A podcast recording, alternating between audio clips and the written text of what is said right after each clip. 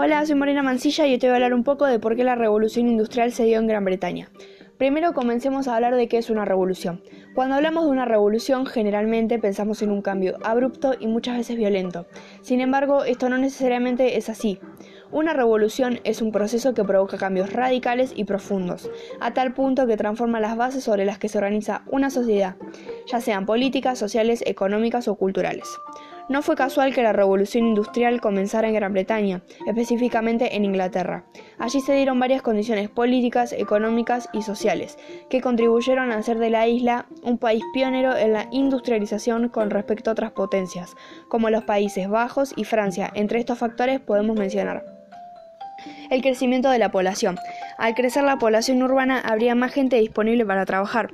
En 1750, en Inglaterra y Gales vivían 6 millones y medio de personas. A comienzos del siglo XIX habitaban 9.3 millones de personas. Esto fue gracias al descenso de la tasa de mortalidad por la creación de las primeras vacunas y las mejoras de alimentación. El siguiente factor son las transformaciones agrícolas. Al aumentar la capacidad de producción agrícola fue posible abastecer alimentos y al tener avances tecnológicos se necesitó más mano de obra y comenzó a emplearse el vapor como fuente de energía hubo mejoras técnicas y métodos de cultivos nuevos. El siguiente factor es la existencia de los recursos naturales. El carbón fue la principal fuente de energía. Este se había originado principalmente sobre todo el comercio exterior. La abundancia de capital es el siguiente factor. Al tener carbón como la fuente principal de energía, tenían abundancia de capital para invertir en la industria. El siguiente factor es el gobierno que apoyó el crecimiento.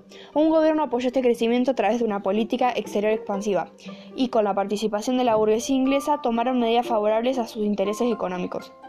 El siguiente factor son los acercamientos. El desarrollo de las comunicaciones junto a las mejoras de transporte hizo posible que Gran Bretaña comerciara con puntos distintos. Poseían flotas de guerra y tenían mercantes que controlaban las rutas comerciales. Ahora vamos a hablar sobre un videojuego, eh, en realidad el tráiler del videojuego, que se llama Assassin's Creed Syndicate. Eh, se basa en la época de la Revolución Industrial y el tráiler de este videojuego transcurre en la ciudad de Londres, en el siglo XIX. A lo largo del tráiler dice, vivimos en un momento increíble y maravilloso de la era de los inventos. En mi opinión se dice eso en el tráiler porque al tener la industria textil de algodón Gran Bretaña exportaba mucho hacia el exterior.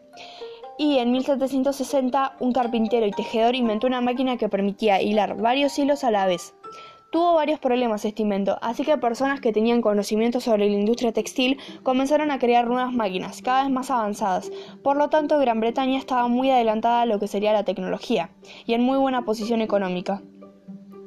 Otra, mm, otra oración que dice el tráiler es, ni un solo chelín gastado va a parar a los bolsillos de los pobres diablos, diablos, cuya sangre se ha derramado para construir este glorioso imperio. En mi opinión, al decir esto se refieren a que las personas que en peores condiciones trabajaban en ese momento construyendo un imperio o una ciudad muy avanzada en todos los sentidos, no recibían nada y solo los que eran adinerados o tenían un poder sobre ellos la gozaban, por así decirlo. Al avanzar cada vez más, estas ciudades y sus trabajadores estaban en peores condiciones.